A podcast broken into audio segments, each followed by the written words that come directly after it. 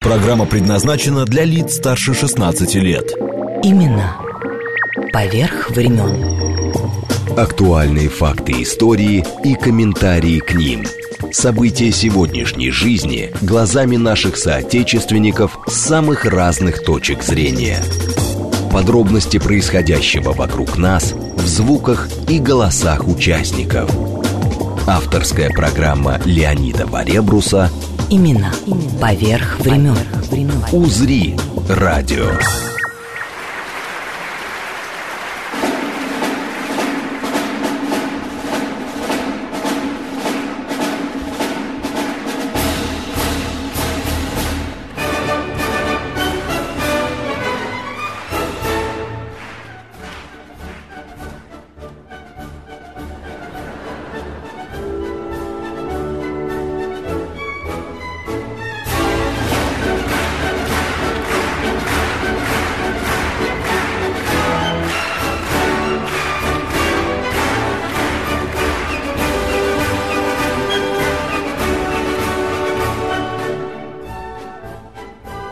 Здравствуйте, дорогие друзья. Этот марш Радецкого слушали в новогодний концерт из Вены, где играл, естественно, Венский филармонический оркестр.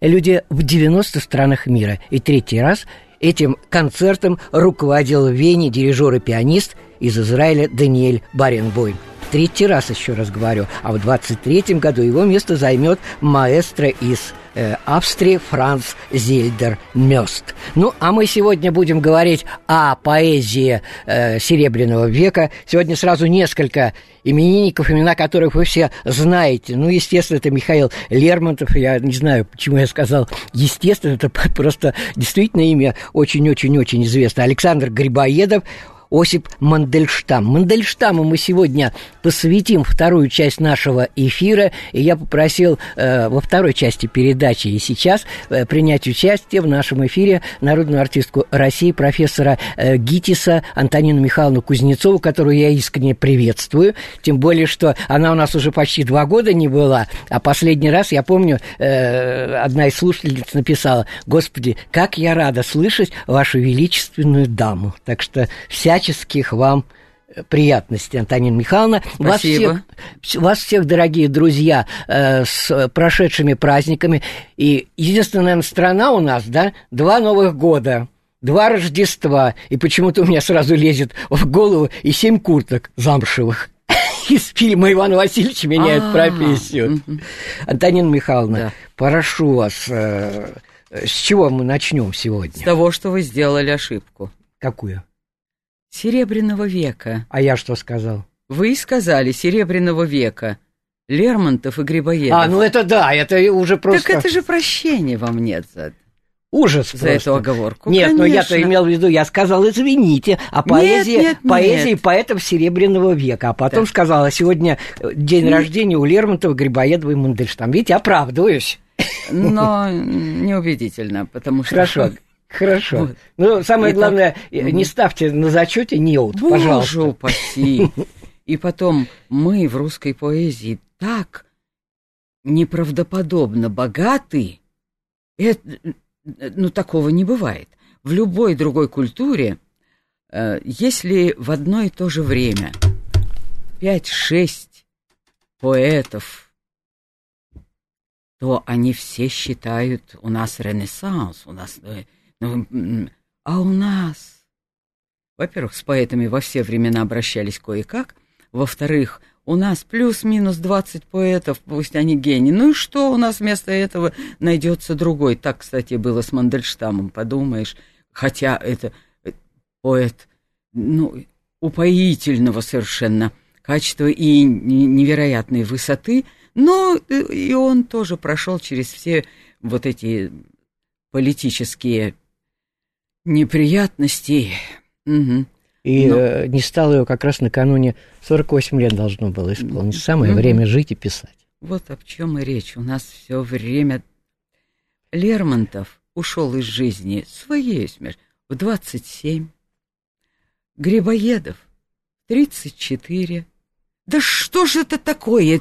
Это в другой культуре поэт в это время только начинает, только разворачивает все свое необъятное дарование, а они уже успели все сделать, сказать и миру, и сказать себе, да? Это как у Вяземского, жить торопится и чувствовать спешит. Да, они вроде, вернее, вы правы, они спешили, потому что знали, потому что мы никто не верим, что там еще много, лучше успеть, да.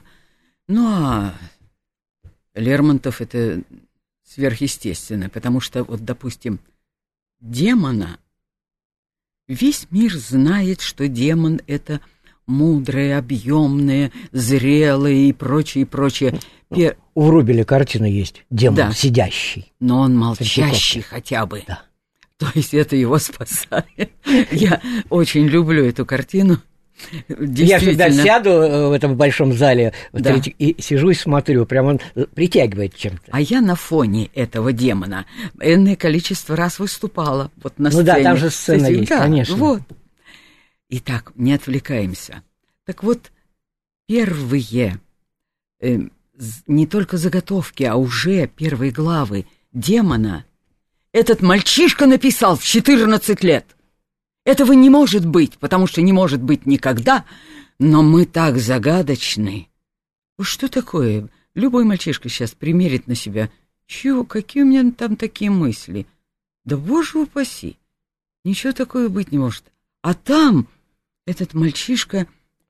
Я тот, которому внимала ты в полуночной тишине, Чья мысль душе твоей шептала, Чью грусть ты смутно отгадала, Чей образ видела во сне. Я тот, чей взор надежду губит, Я тот, кого никто не любит, Я... Поскольку я не готовилась к этой поэме, к Лермонтову, то я тот, чей взор надежду губит, я тот, кого и, и все живущее клянет и пропускаю, что я тот. Нет, к сожалению, не могу. Сделаем литературную паузу.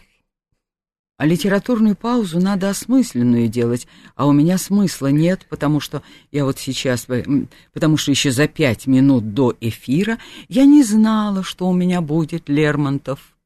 Вот тваребрус гад. Да. Ужас просто.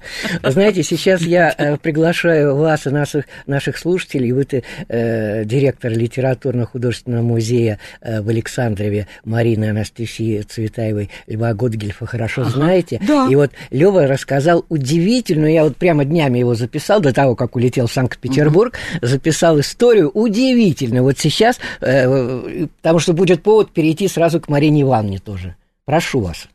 Это роман, да, в общем-то, только роман не, не толстая книга, а роман человеческих взаимоотношений, да. Помнили Светаева с Мандельштамом в Крыму, у Волошина в гостях, летом 15 -го года, но, как потом писала Светаева, они дружку не заметили. А следующая встреча происходила в январе 16 -го года в Петербурге, и там не только они друга заметили, между ними начался роман. И Мандельштам стал наезжать из Петербурга в Москву к Цветаевой, и однажды, приехав в Москву, он узнает, что Цветаева в Александрове. Он звонит в Александров, а единственный телефонный аппарат, частный, находился на другом конце города, у трактирщика Иванова. В этом доме Анастасия Цветаева написала книгу «Дым, дым и дым». Ну, мы не знаем, кто бежит. Да, приглашать Марину Цветаеву к аппарату. Вот сейчас, когда мы рассказываем вот эту историю, а у каждого в кармане мобильник, да, да, да, они еще понять не могут, как это один телефон на весь город, да еще шнуром в розетку. Вот тут. Меня уже несколько раз спрашивали, а что Марина Цветаева забыла деньги положить. В результате переговоров было принято решение, что Мандельштам приедет в Александров. И вот встреча этих двух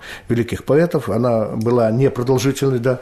Так вот, они, они пошли гулять. У них два варианта было для прогулки. Либо налево по Староконюшиной улице к реке Серой, и вдоль берега пройтись, либо направо в сторону кладбища. А за кладбищем уже, вообще это конец города, потому что кладбище, а за ним луг, там васильки, ромашки можно было собирать. Да, и они пошли все-таки в сторону кладбища. И судя по тому, что написала Марина, но между строк читая, они решили над Мандельштамом пошутить.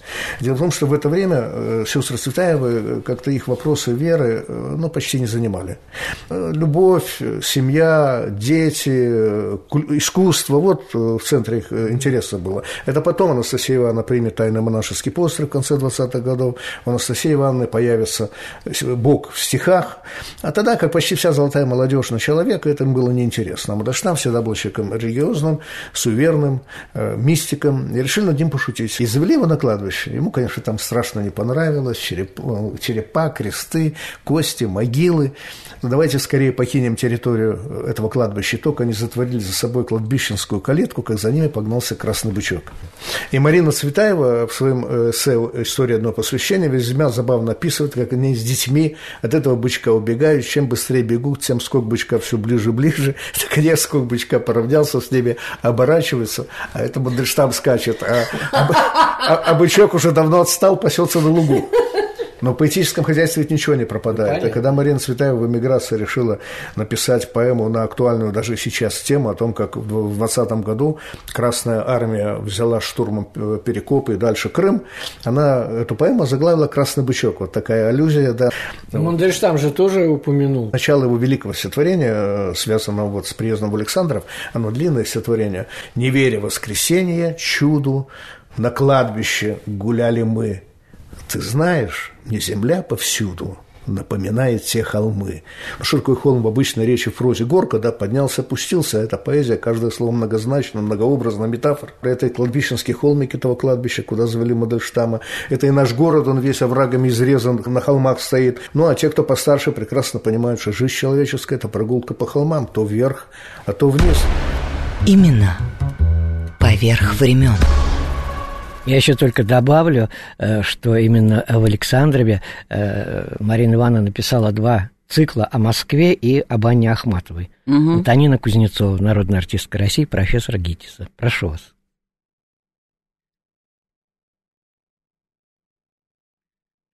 Москва! Какой огромный, странно приимный дом! Всяк на Руси бездомный мы все к тебе придем. Клеймо позорит плечи, за голенищем нож, Издалека далече ты все же позовешь На каторжные клеймы, на всякую болезнь.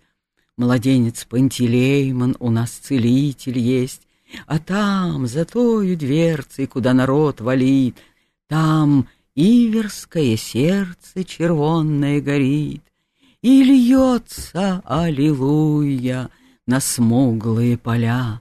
Я в грудь тебя целую, московская земля.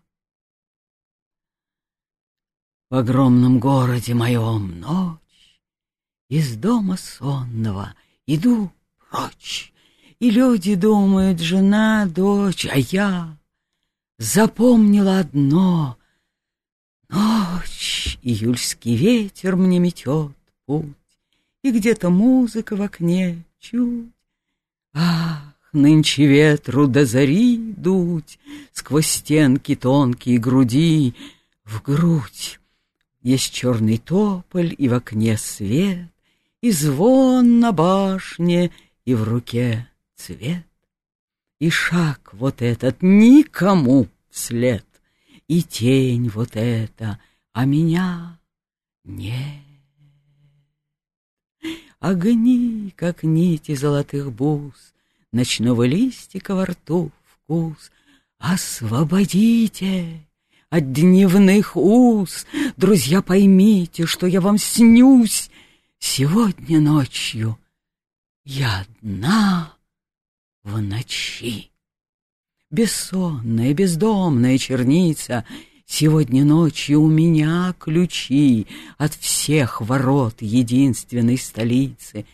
Бессонница меня толкнула в путь. О, как же ты прекрасен, тусклый Кремль мой! Сегодня ночью я целую в грудь всю круглую, воюющую землю. Вздымаются не волосы, а мех, и душный ветер прямо в душу дует. Сегодня ночью я жалею всех, кого жалеют и кого целуют. Вот опять окно, где опять не спят. Может, пьют вино, может, так сидят. Или просто рук не разнимут двое. В каждом доме, друг, есть окно такое. Крик разлук и встреч, ты окно в ночи. Может, сотни свеч, может, три свечи. Нет и нет уму моему покоя, И в моем дому завелось. Помолись, дружок, за бессонный дом, за окно, с огнем. Хочется слушать и слушать, честно Тогда слово. я буду такое со мною сталось, что гром прогромыхал зимой, что зверь ощутил жалость и что заговорил немой. Мне солнце горит в полночь, мне в полдень занялась звезда, Смыкает надо мной волны прекрасная моя беда. Мне мертвый восстал из праха, Мне страшный свершился суд. Подрев колоколов на плаху. Архангелы меня ведут. Еще и еще песни слагайте о моем кресте, Еще и еще перстни целуйте на моей руке. Да. Здесь и про любовь, и про Москву, и про все, Слушайте, как у нее. а вы когда читали, я смотрю в окно, видите, вообще ничего не видно, Да. никакого Кремля, хотя здесь в обычные дни, вот мы предыдущие приходили э, времена, здесь все было видно, сегодня снег занесло все кругом. Зато таинственно. ну да. Старый Новый год практически. Э, Теперь, может быть, э, э, помните, последний раз мы не успели с вами, один из слушателей просил, да, друзья дорогие, ради бога, я заслушался Антонину Михайловну, вот, если что, у вас какие-то есть пожелания, смски плюс семь девятьсот двадцать пять четыре восьмерки девяносто четыре восемь, телефон эфира 495, код Москвы 73 73 94 и 8. Я почему один из слушателей спрашивал про Есенина, а вы обронили фразу, что ну почаще приглашайте, буду Есенина читать. Но Есенин ведь только-только 27 декабря 25 года ушел, Да, как говорится, от нас. Поэтому его поэзия никуда не делась. Она никуда не делась, но она мимо меня. У меня есть свои любимые, их очень много, и любимые я пристрастно-страстно. Так что нет, Есенин, которого я люблю, но он у меня, то есть, он мне не необходим.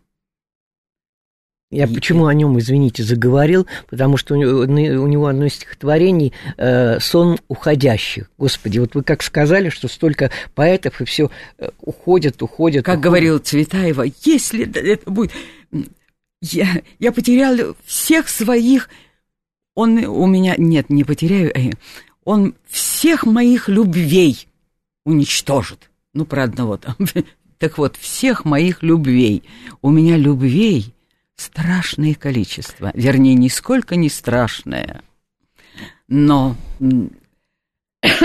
Как с вами надо аккуратно, Антонин Михайловна. Да, я сама с собой пытаюсь аккуратно, а все равно зашкаливает.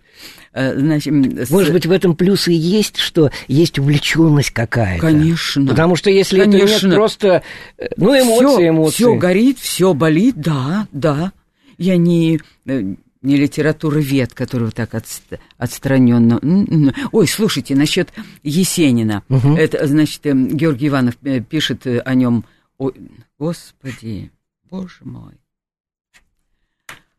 Осенью 1910 года из вагона третьего класса вышел молодой человек Никто его не встречал, багажа у него не было, единственный чемодан он потерял в дороге. Одет молодой человек был довольно странно.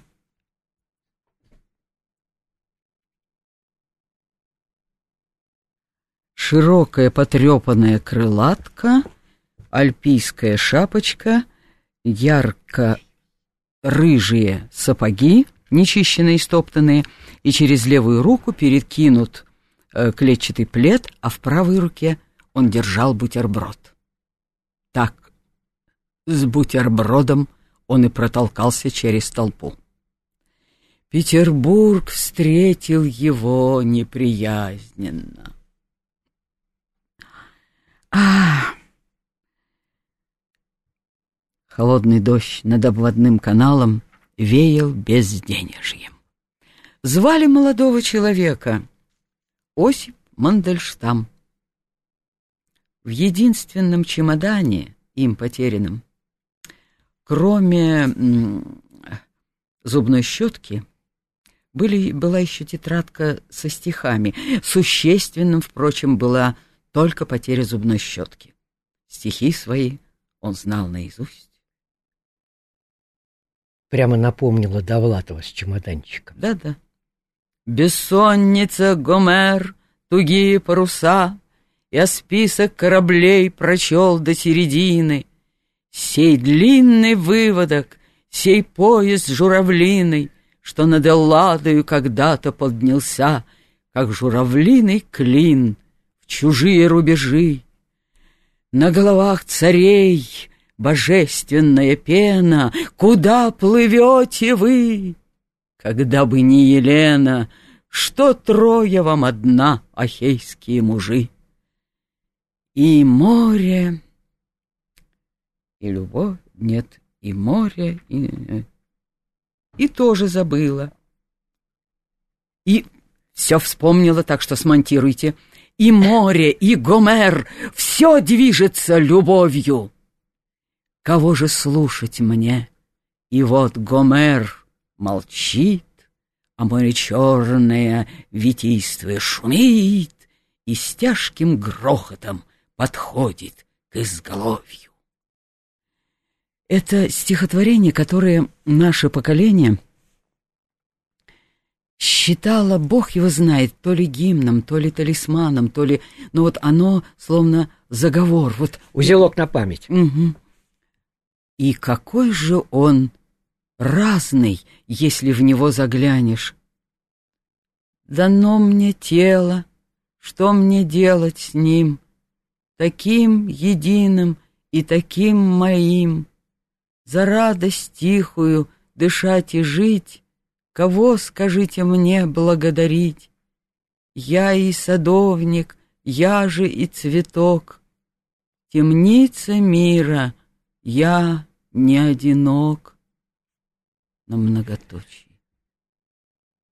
На чем мы поставим многоточие, потому что осталось минута сорок. И, кстати говоря, никакого монтажа не будет. Мы с вами в прямом эфире, это уже... Правда? Конечно! Ой, меня ни о чем не предупредили, представляете, вот, дорогие да. радиослушатели? Ужас просто. Меня не предупредили, сейчас начну сводить счеты. Что Давайте лучше меня... после эфира. Ой, да что вы. Антонина Мы Михайловна, все сумасшедшие, так да что я люблю Само, нас. Самое главное, что у нас э, э, во второй части будет Осип Мандельштам, вот, и вы там как раз читаете из книги Надежды э, Мандельштам воспоминания. Нет, не читаю вы у меня читали, записано. Вот там записано. А, это, пожалуйста. Если записано, я уже не отвечаю. Конечно, конечно, Антонина Михайловна. Спас... А, но сейчас не могу удержаться. Посмотрите, вернее, послушайте, какой он разный. Вот я прочитал два стиха, два стихотворения, простите, стих, потому что это строчка. И они абсолютно противоположные по психологическому ряду, да? Антонина Михайловна, я вас поздравляю со всеми праздниками. Спасибо, что вы пришли. Сейчас будем серьезную Александру слушать с новостями. Я желаю вам, дорогие слушатели, всего самого-самого хорошего, и чтобы в следующем нашем эфире за окном не было вот такого сумрака, и чтобы было красиво и солнечно в Москве. Спасибо. Но, но ведь и сейчас красиво. Ну, конечно. Если бы это была чернуха какая-то, было бы ужасно. А так, белый туман. М-м. Спасибо. Спасибо.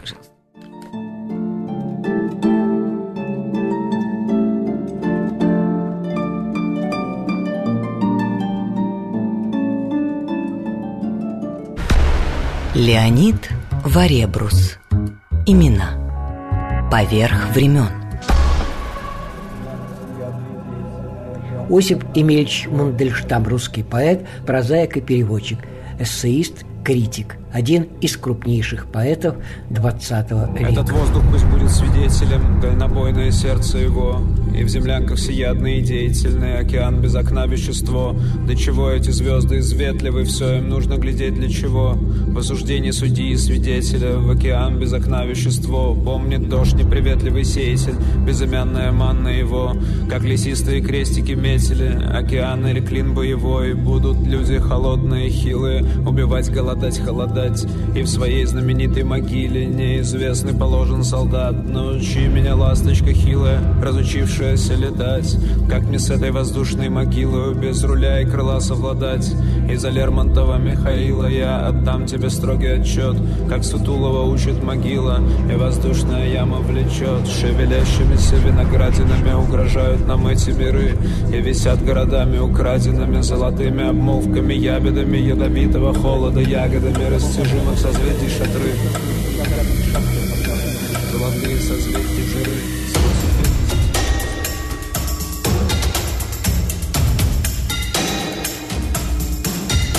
в его день рождения все слова о поэте и сама поэзия Мандельштама из 21 века, в том числе от Оксимирона. «Сохрани мою речь навсегда», читает режиссер одноименного и очень необычного фильма Рома Либеров или Либеров, кому как. Кстати, в самом фильме в роли Мандельштама Виктор Сухоруков. Я не знаю, в каком формате это все нужно произнести, это стихотворение Осипа Мандельштама, начала 30-х годов, 31 год. Самое интересное то, к кому он обращается, поскольку по имени он того, к кому обращается, не называет. Стихотворение звучит так. «Сохрани мою речь навсегда, за привкус несчастья и дыма, за смолу кругового терпения, за совестный деготь труда, как вода в новгородских колодцах должна быть черна и сладима, чтобы в ней к Рождеству отразилась семью плавниками звезда. И за это отец мой, мой брат и помощник мой грубый, я, непризнанный сын, отщепенец в народной семье, обещаю построить такие дремучие срубы, чтобы в них татарва опускала князей на бадье. Лишь бы только любили меня эти мерзлые плахи, так нацелясь на смерть, городки зашибают в саду.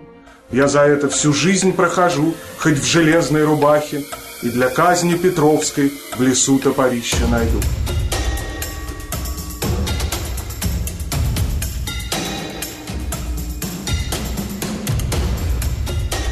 Осипу Мандельштаму, одному из наиболее значимых поэтов России XX века, которому советская власть не простила издевательского стихотворения про Иосифа Сталина – была и ссылка в Воронеж. Еще раньше Мандельштам арестовывался и при царском, и при белогвардейском режимах. Как рассказывал сам поэт, нигде он так и не стал своим. Красные считали его белым, а белые – красным.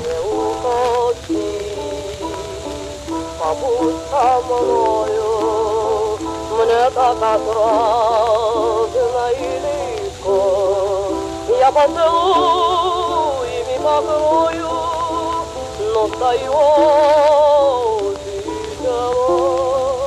Я поцелуями покрою, но встает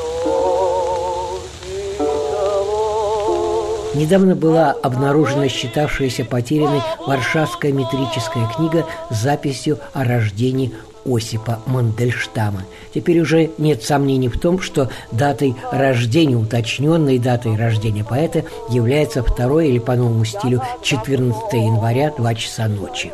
Документ позволил также установить круг свидетелей при регистрации рождения, адрес семьи в Варшаве и многие другие детали. Подробности в объявлении Мандельштамовского общества номер 12 за 19 год. С некоторыми участниками общества я встречался в Воронеже, в городе, куда был сослан опальный поэт и куда навестить его приезжала петербургская поэтесса Анна Ахматова.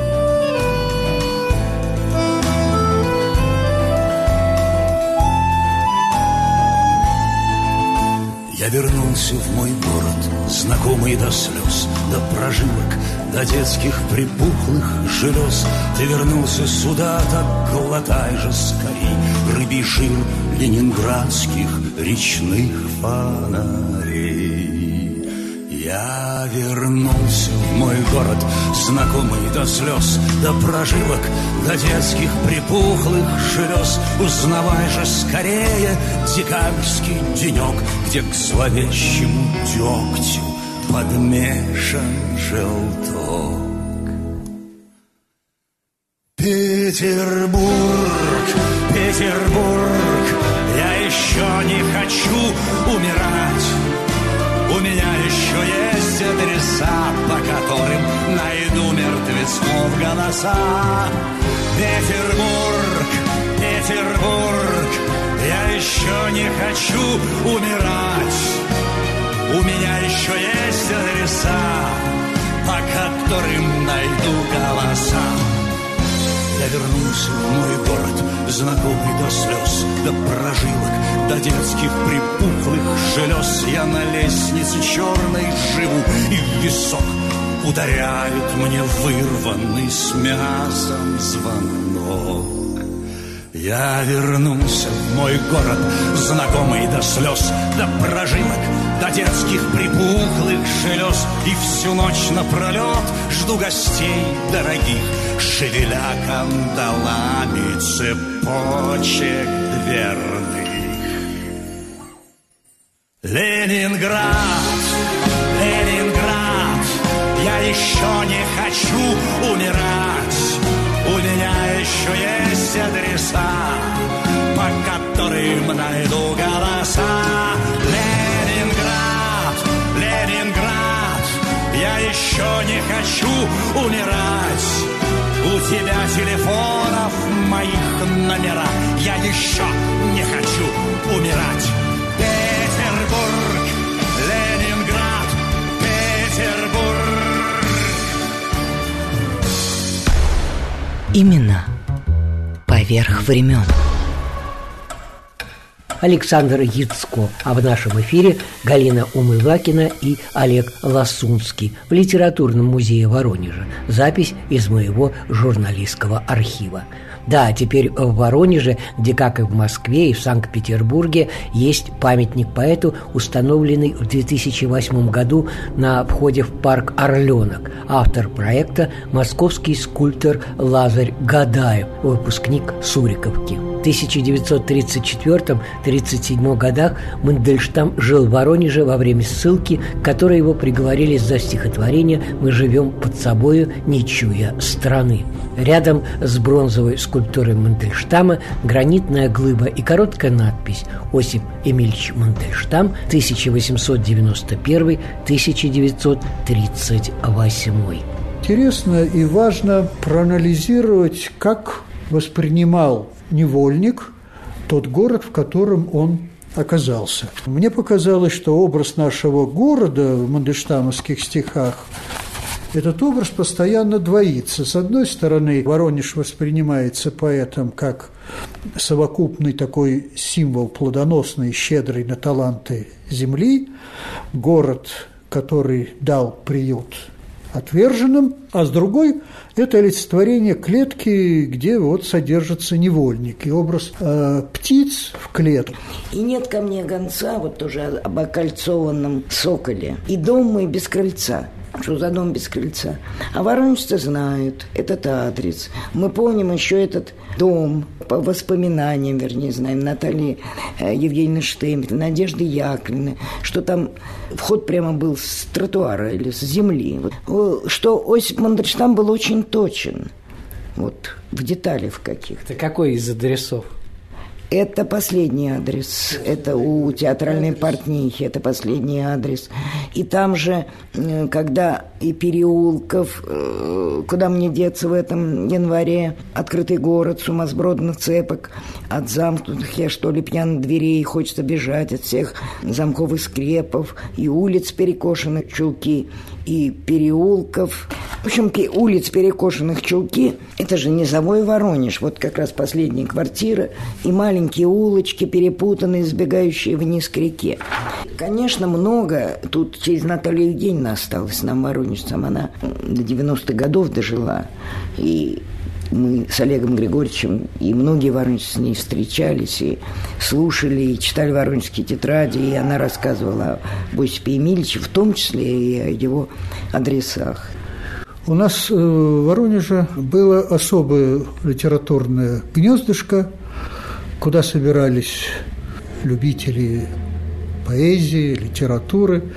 Это была квартира вот э, Натальи Евгеньевны э, Штемпель. Она жила на улице Никитинской, в самом центре города. Я вспоминаю, как еще в советские времена, когда я э, готовил одно из э, заседаний нашего краеведческого клуба я пригласил Наталью Евгеньевну выступить с рассказом о Мандельштаме. Я не вспомню ни одних чтений, которые вызвали бы такой интерес – как к теме Мандельштам Воронеж. Э, рассказывал о том, как э, довольно часто он приходил к зданию Воронежского авиационного техникума, где Наталья Евгеньевна преподавала э, русский язык, книжки на доске малиновой и червонной. Все это подробно описано. И они с э, проспекта Революции, бывшей Большой Дворянской, после уроков прогуливались. И вот однажды, это было уже в начале марта 1937 года,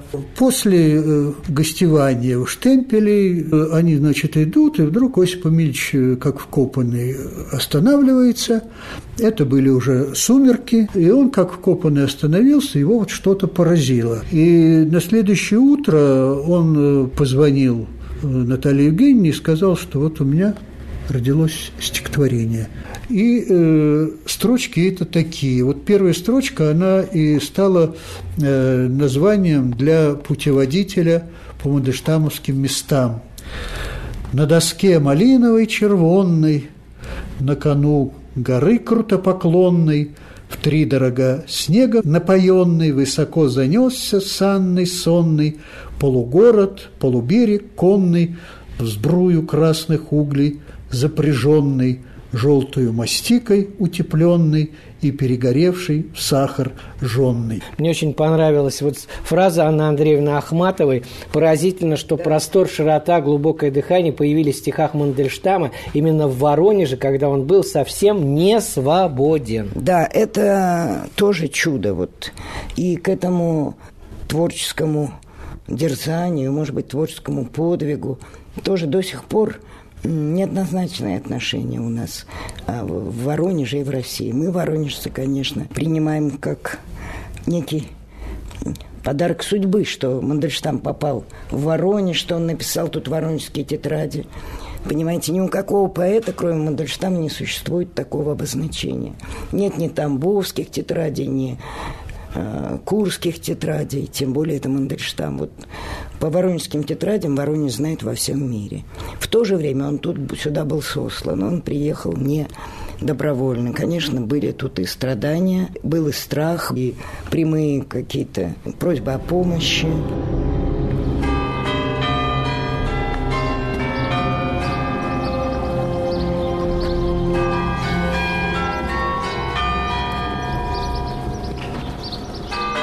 Для встречи с академиком, скульптором и архитектором Славой Жухаевым отправляемся на Невский проспект Санкт-Петербурга. наша дорога в Шереметьевский сад на Фонтанке, ну или фонтанный дом, ставший музеем Анны Ахматовой. Тут, словно прежде, когда в воронежскую ссылку Мандельштама к нему приехала Ахматова, они снова вместе, в гранитных силуэтах и даже лавка, на которой годы спустя под ахматовскими окнами обычно сидел сотрудник НКВД, наблюдавший за домом, тоже тут. Работы академика, скульптора и архитектора Славы Бухаева, автора знаменитого Чижика-Пыжика на Фонтанке и носа, что когда-то ходил по Невскому, памятников Ахматовой и Довлатову. Подробности объяснит сам автор – под окнами Ахматовой в квартире с ее стихами на бересте, подаренных ей зэками с нацарапанными строчками, сжала руки под темной вуалью. И в этой же комнате еще более пронзительная запись ее рукой от 4 января 1945 года, подписанная, как и всегда, перечеркнутой в серединке буквой «А». В дверь мою никто не стучится, только зеркало зеркалу снится. Тишина – тишину сторожит. Ко мне пришел некто и предложил один месяц не уходить из дома, но подходить к окну, чтобы меня было видно из сада. В саду под моим окном поставили скамейку, и на ней круглосуточно дежурили агенты. Анна Ахматова. Ну вот здесь скамейка, вот это протертое такое место, и спинка протертая. Здесь написано август 46 год, потому что это дело было в августе. Угу. Вот здесь такие кованные. Но это вот отсиженное место. Вы посмотрите, все скамейки здесь смотрят в парк, а одна как раз вот на окно. Даже вот эта идея памятника Ахматовой, он же барельеф, отражение. отражение и врезанный рельеф, а потом голова уже выходит из куска этой колонны. И тоже тень, и там такой текст, который тоже читается в отражении. Давайте можем подойти. Он, когда после ссылки из Воронежа, он входил в эту дверь. Служебный вход, где написано. Да, ну так она ходила в эту квартиру. Он у ней пробыл до утра, а сын Лев в это время был дома, и, по-моему, через день или два его забрали. Вот и, в своем закуточке, да? Да, там? и он как раз его спрашивает, о чем они говорили. Он говорит, я не знаю о чем, потому что они ее не могли взять, а вот его. Да, тень Мандельштама. Здесь такая затея. Он такой разломанный, вот отсюда смотрит, он да. такой разломанный человек, разломанная тень. А вот если мы отсюда воспринимаем, видите, он такой гордый, возвышенный, а вот так он разломанный. И в комнате опального поэта дежурит страх и муза в свой черед. И ночь идет, которая не ведает рассвета. 4, 4 марта 36 года. Это Ахматовые стихи. Да, и как у него закончилась жизнь его, он был разломанный, спал там в бараке у входа, он очень голодал, и даже его урки, уголовники, его как-то не трогали, они считали, что это такой блаженный человек, и даже относились к нему с нисхождением и не обижали. Именно поверх времен. 27 декабря 1938 года, чуть-чуть не дожив до собственного 48-летия, в пересыльном пункте Дальстроя на территории современного Владивостока Осип Мандельштам скончался. Смерть настигла поэта в лагерной больнице, куда он был госпитализирован накануне из 11-го барака. Причиной его ухода явился паралич сердца. Во всяком случае, так записано в официальном акте о смерти Мандельштама. Петербург, Петербург, я еще не хочу умирать.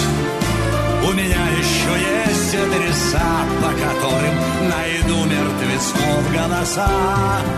Петербург, Петербург, я еще не хочу умирать. У меня еще есть адреса, по которым найду голоса. Я вернулся в мой город, знакомый до слез, до прожилок, до детских припухлых желез. Я на лестнице черной живу, и в висок ударяют мне вырванный с мясом звонок. Я вернулся в мой город, знакомый до слез, до прожилок, до детских припухлых желез. И всю ночь напролет жду гостей дорогих, шевеля кандалами цепочек дверных.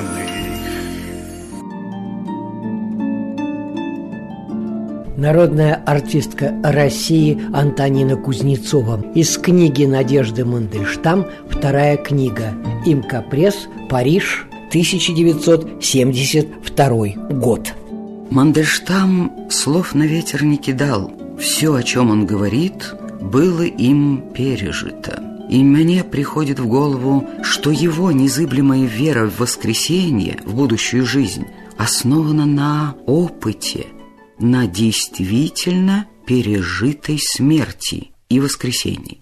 Я разделяю его веру, хотя не знала ни смерти, ни воскресения, а только жизнь реальную и радостную в любви, лишенную всякого смысла в период страха и ожидания, и прекрасную, когда дело жизни сделано и ждешь конца. Дети вы обнищали, до рубища дошли, понятно всем матерям и всем блудным сыновьям нашей эпохи.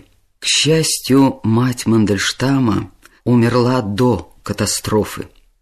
Отец же умирал в 38 году, совершенно брошенный младшим сыном, и все ждал в больнице, что появится старший и спасет его. Он не знал, что сын сидит на Лубянке, готовится к смерти. Люди нашего круга, если у нас был круг, в чем я сомневаюсь, старались не вспоминать бедственные годы и думать, что все худшее осталось позади, Поразительная черта, свойственная огромному большинству людей, считать, что все страшное провалилось в бездну времени, а впереди, в будущем, цветут розы. Только этим ощущением люди и живы. Ахматова, Кассандра, как называл ее Мандештам, с ужасом глядела не только назад, но и вперед. Причувствуя испытания и горести, Мандельштам, а следственно и я, тоже был охвачен тревогой, хотя и не терял способности наслаждаться настоящим. Я не могла. Тревога чуть-чуть смягчилась в годы, когда мы жили в Ленинграде и в Царском, 24-27 годы. Он тогда слегка поддался пропаганде на высшем уровне – это последние расстрелы и последнее бедствие, чтобы потом никогда не было ни расстрелов, ни бедствий. Точно так гражданская война считалась последней войной, чтобы потом никогда не было войн. В каждой книге «Камень», «Тристи», «21-25 годы», «Новые стихи», «Воронежские тетради» Есть своя ведущая мысль, свой поэтический луч. Ранние стихи «Камень», юношеская тревога и поиски места жизни, Тристи — возмужание, предчувствие катастрофы, погибающая культура, Петербург, и поиски спасения, Исаакий. Оборванная и задушенная книга «21-25 год» в чужом мире — усыхающий довесок. Новые стихи — утверждение самоценности жизни, отщепенство в мире, где отказывались от прошлого и от всех ценностей, накопленных веками, новое понимание одиночества как противостояние злым силам. Воронежские стихи Жизнь принимается, как она есть, во всей ее суете и прелести, потому что это порог — конец, эпоха оптовых смертей и начало грозных дел. Уже назван народов будущих Иуда, Последний год жизни было две стихотворных вспышки и кучка стихов, которые все пропали. В них иной взгляд на Россию, который продолжает жить медлительной жизнью, вопреки всему, и ничего не замечая. В погибших стихах страна противостоит губительным силам своим молчанием и тишиной, своим пассивным сопротивлением, укладом, жертвенной готовностью к любым испытаниям. Обета молчания я не давала, но молчала. Не только с чужими, но и с немногочисленными своими, которым сходу надоело все, что я могла сказать. Даже Шура, брат Мандельштама, был так занят собой, своей женой и службой, что почти не слышал моих слов, и я предпочитала их не тратить. Доживаю свою жизнь и я, с тревогой думая, что будет после нас. Мы замутили воду на много поколений. Леонид Варебрус. Имена. Поверх времен.